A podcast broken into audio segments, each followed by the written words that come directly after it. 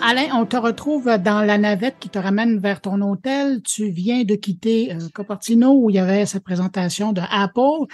Avant de parler des produits, j'aimerais ça t'entendre sur l'expérience. C'était la première fois depuis un moment que ça se tenait en guillemets présentiel, malgré le fait qu'une bonne partie de la présentation était euh, en vidéo. Comment c'était?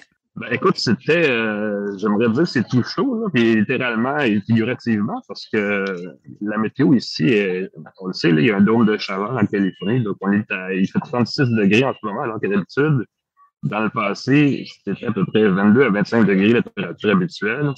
Euh, donc, en partant, ça, c'est nouveau. Euh, c'est, euh, j'ai assisté assez régulièrement à des lancements comme celui-là, puis là, je veux dire, ça déstabilise un peu, on n'a pas l'habitude. À l'hôtel, hier, ils ont coupé le courant pendant une couple d'heures parce qu'ils essaient d'économiser l'énergie, puis il y a des affaires comme ça qui sont un peu particulières.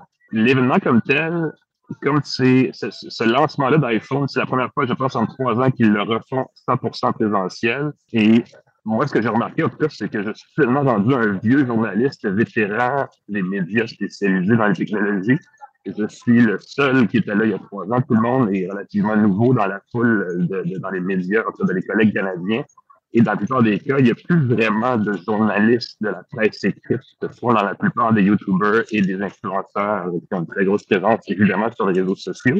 Donc, l'approche change beaucoup parce qu'en fait, tout d'un coup, ça, présente moins comme une compagnie technologique que comme une compagnie de lifestyle.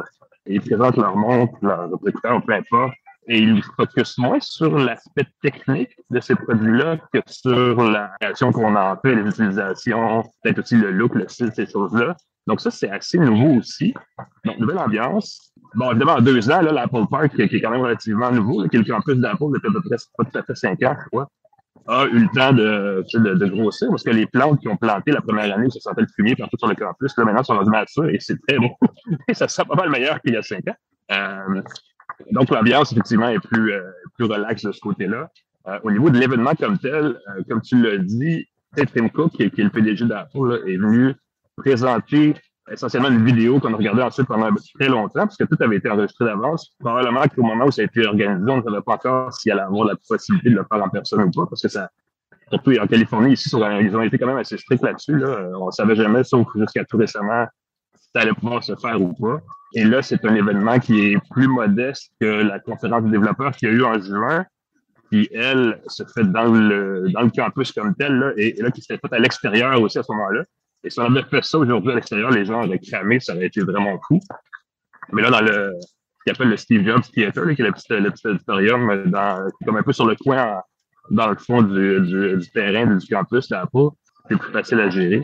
Euh, ben, évidemment, là, on a vu des nouveautés euh, qui étaient attendues, en tout cas. Dirais-tu que dans le fond, l'avantage que tu as eu par rapport à tous les journalistes qui n'ont pas pu être sur place, c'est une fois que la présentation est terminée, ben, c'est la possibilité d'avoir les appareils et de, les tenir et de les voir. Là. Oui, ben, tout ça. Après la conférence, effectivement, il y a, euh, ils ouvrent une espèce de pièce à l'arrière où on a accès à tous les produits. Écoute, c'est pas, ça prend plus de temps que ça pour vraiment les tester, mais ça donne une première impression sur certains détails. Il y a eu une super grosse montre qui était présentée. Ben, c'est un petit peu plus grosse que les autres. pour la voir qui est déjà fonctionnelle, mais ça reste un environnement contrôlé. Et puis on a aussi des comptes euh, privés ensuite où on peut parler, comme ça raconte toujours depuis quelques années, le même VP produit qui euh, permet de répondre à des questions plus spécifiques. Par exemple, ils ont ben, justement ils ont une nouvelle Apple Watch, la fameuse montre d'Apple, qui, qui a maintenant, à partir de maintenant, la fonction d'itinérance sur la version cellulaire de la montre. Donc, on peut euh, des fois utiliser la montre sans avoir son téléphone dans ses poches et se connecter au réseau cellulaire canadien. Mais on fait la même chose à l'extérieur du pays, jusqu'à maintenant, on peut pas avoir la montre fonctionnelle sur les réseaux étrangers. Mais là, à partir de la prochaine, euh, la série 8, qui s'appelle, on pourra le faire, ça. ça. Moi, je me suis, c'est vrai parce qu'on le sait, les fournisseurs canadiens de services santé, ils prennent partout où ils peuvent des sous. Et sur ce détail-là, on m'a assuré chez Apple que normalement, vous avez, par exemple, un forfait d'itinérance sur votre téléphone cellulaire, ça va automatiquement être intégré pour la montre, donc il n'y aura pas de frais additionnels. Et ça, j'ai vraiment hâte de voir si c'est le cas parce qu'on le sait, hein, nos fournisseurs, ils sont très usés pour trouver des endroits comme ça où, aller chercher plus de tout dans nos poches. Alors, euh, je t'amène tout de suite pour parler de l'iPhone 14 qui était attendu. Je pense qu'on en a eu quand même un petit peu plus que ce qu'on attendait au départ. Ah, on s'attendait à une mise à jour relativement banale. Là, on a deux choses. Euh, de l'extrême à l'autre, l'iPhone mini disparaît. Euh, en fait, il reste l'iPhone 13 mini qui va continuer d'être au catalogue, mais l'iPhone 14 devient soudainement gros comme l'iPhone Pro et l'iPhone Pro Max. Donc, c'est un appareil qui vraiment gagne en volume. Euh, on dit que les clients préféraient ces, ces formats-là. Ils voulaient plus de, de real estate d'affichage, mais essentiellement un plus grand écran, c'est ce que les gens recherchaient.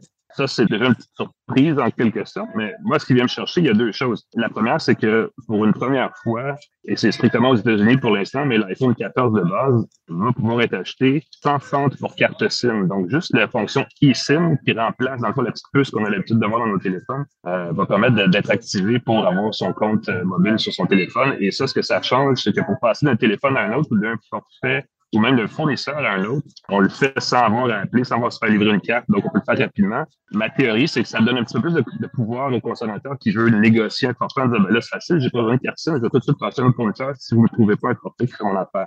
Je sais pas si ça va arriver pour vrai, mais ça, c'est la théorie. Les fournisseurs canadiens supportent tous la technologie eSIM, mais pour l'instant, l'iPhone 14 euh, n'a pas, euh, n'aura pas cette fonction-là au Canada, ça veut dire qu'il n'y aura pas eSIM seulement. Il va y avoir eSIM, carte SIM euh, traditionnelle, mais il n'y aura pas juste la fonction eSIM. Donc, on n'est pas encore rendu au Canada, mais ça pourrait s'en aller. Est-ce que Apple explique pourquoi l'appareil avec euh, uniquement le eSIM reste aux États-Unis et pas ailleurs dans le monde? Pas vraiment. C'est vrai, parce que j'ai posé la question, puis ils ont, ils ont pas répondu à, côté de la question, mais euh, essentiellement, c'est qu'ils travaillent avec les fournisseurs fil qui doivent accepter de, fonctionner de cette façon-là. Donc, peut-être que c'est une question de temps qu'on l'ait au Canada aussi. Euh, mais pour l'instant, clairement, euh, ça se décide au niveau des fournisseurs, ce genre de décision-là. Puis là, probablement qu'on est un peu plus frileux au Canada L'autre euh, fonctionnalité qui surprend vraiment les gens, c'est, et puis on en a déjà parlé avec l'actualité il y a environ deux semaines, quand T-Mobile a annoncé le partenariat avec Starlink aux États-Unis, où ça, ça va permettre l'an prochain aux, aux, utilisateurs de téléphone de se brancher sur le satellite. Mais là, Apple présente une, donc cette nouvelle fonctionnalité qui, à partir du iPhone 14 va permettre aux utilisateurs, en pointant le ciel avec leur appareil, en visant juste, d'envoyer des petits messages, euh, évidemment des messages d'urgence. Là, on parle pas de conversation. Ça, c'est un, c'est un moment important, ça. Oui, c'est ben assez limité parce que, comme tu le dis, c'est strictement une question d'envoyer de, un, message d'urgence dans, dans besoin de dépannage et dans des circonstances où il n'y a pas de Wi-Fi, il n'y a pas de cellulaire, il n'y a vraiment aucune autre façon de se connecter. Euh, on ne dit pas avec quel euh, partenaire ils font ça. Il n'y a pas une tonne de réseaux de, satellites dans le monde qui sont fonctionnels euh, globalement.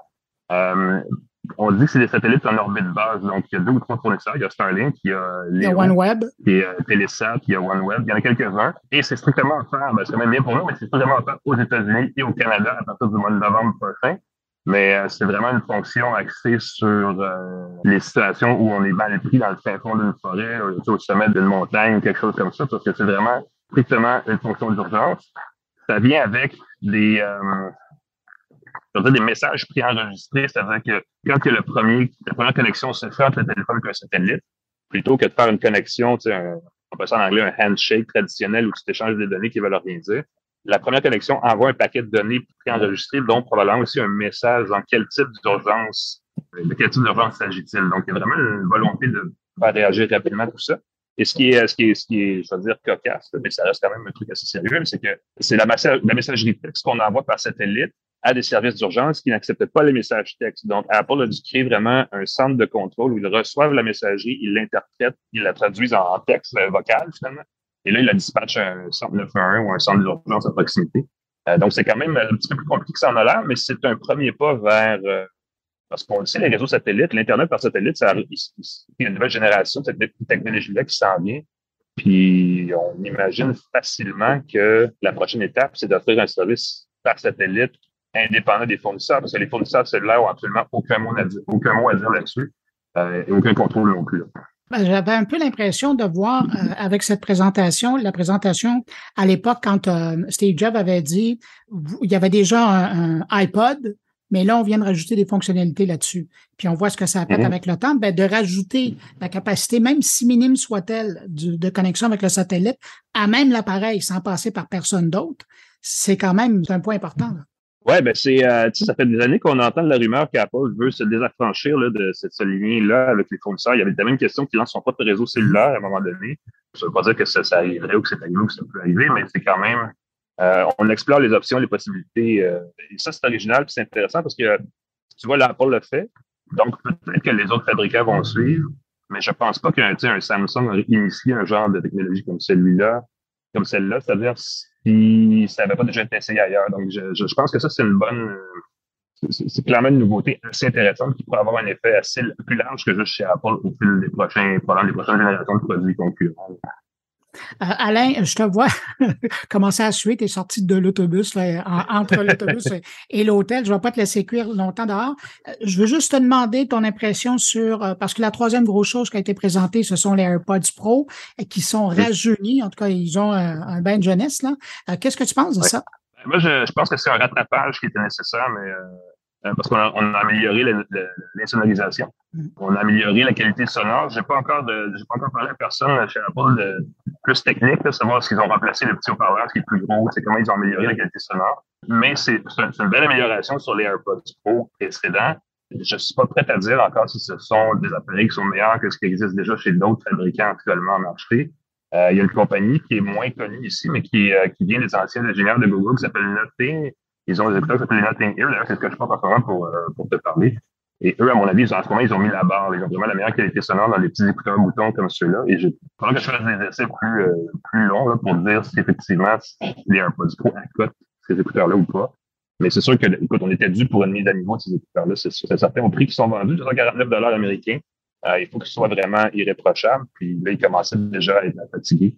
Donc, c'est une nouvelle génération qui est bien vue.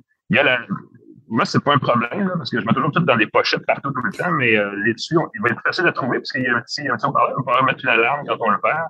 Euh, donc ça, c'est un gros plus. Pour le reste, ben, c'est, c'est une question, il y a beaucoup de subjectifs. Hein. Est-ce que le, son est bon? Est-ce que l'autonomie est suffisante? Euh, ça va être à voir, mais écoute, c'est sûr a des écouteurs qui coûtent 300 dollars canadiens, à peu près.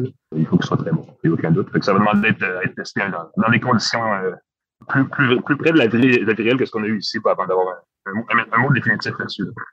Alain, avant de te laisser, euh, la question, est-ce que ça valait la peine de se déplacer pour voir ça? Euh, oui, pour plein de raisons que plein de raisons euh, liées au fait que les produits ont été lancés, qu'on a pu les voir, tout ça. Pour moi, plein de raisons aussi, parce que là, je, vois vraiment que le, je te dirais ça, l'environnement médiatique a beaucoup évolué en deux ans de pandémie, parce que ce que je disais tantôt, Apple se transforme de plus en plus en espèce de compagnie de lifestyle, puis c'est un mouvement qui est suivi par tous les autres fabricants d'appareils électroniques hein, et informatiques. Donc, point de vue professionnel aussi, ça soulève des enjeux que, pas les réponses ici, mais quand même qui, qui, sont intrigants parce que les collègues journalistes sont de moins en moins nombreux. Mais il y a des gens qui viennent ici qui sont payés par la compagnie qui invite pour dire, passer le message. Et ce sont ces gens-là qui informent une certaine catégorie clientèle de, l'auditoire. Puis ça, c'est, une façon différente de communiquer l'information qui a, beaucoup évolué depuis deux ans. Mais, mais, ça ramène la question de l'importance euh, de la presse techno. Alain McKenna, journaliste au devoir, merci. Et d'ailleurs, je souligne, hein, pour les gens qui sont intéressés par le sujet et euh, qui ont écouté évidemment l'entrevue, il y a un excellent papier qu'Alain a publié euh, hier qui est disponible sur le site du devoir. Euh, et donc, je vous invite à aller lire ça en complément de l'entrevue. Alain, merci. Je te souhaite un bon retour et puis ben, merci de ta disponibilité. À très bientôt. Ça fait plaisir. Ben oui, à la prochaine. Salut, Bruno. Salut.